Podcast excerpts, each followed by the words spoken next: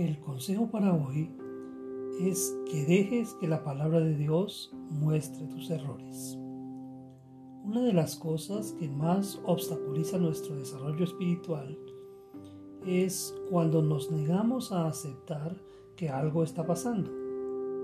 Generalmente, hablando en términos espirituales, nos convertimos en negacionistas.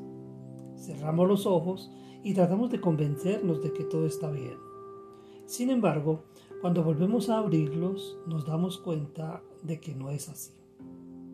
El apóstol Pablo, hablándole a los corintios, dice, si pues nos examinásemos a nosotros mismos, no seríamos juzgados. Mas siendo juzgados, somos castigados por el Señor, para que no seamos condenados con el mundo. Primera los Corintios capítulo 11 versículos 31 y 32. En este texto, el apóstol deja ver la importancia del autoanálisis para evitar caer en el juicio.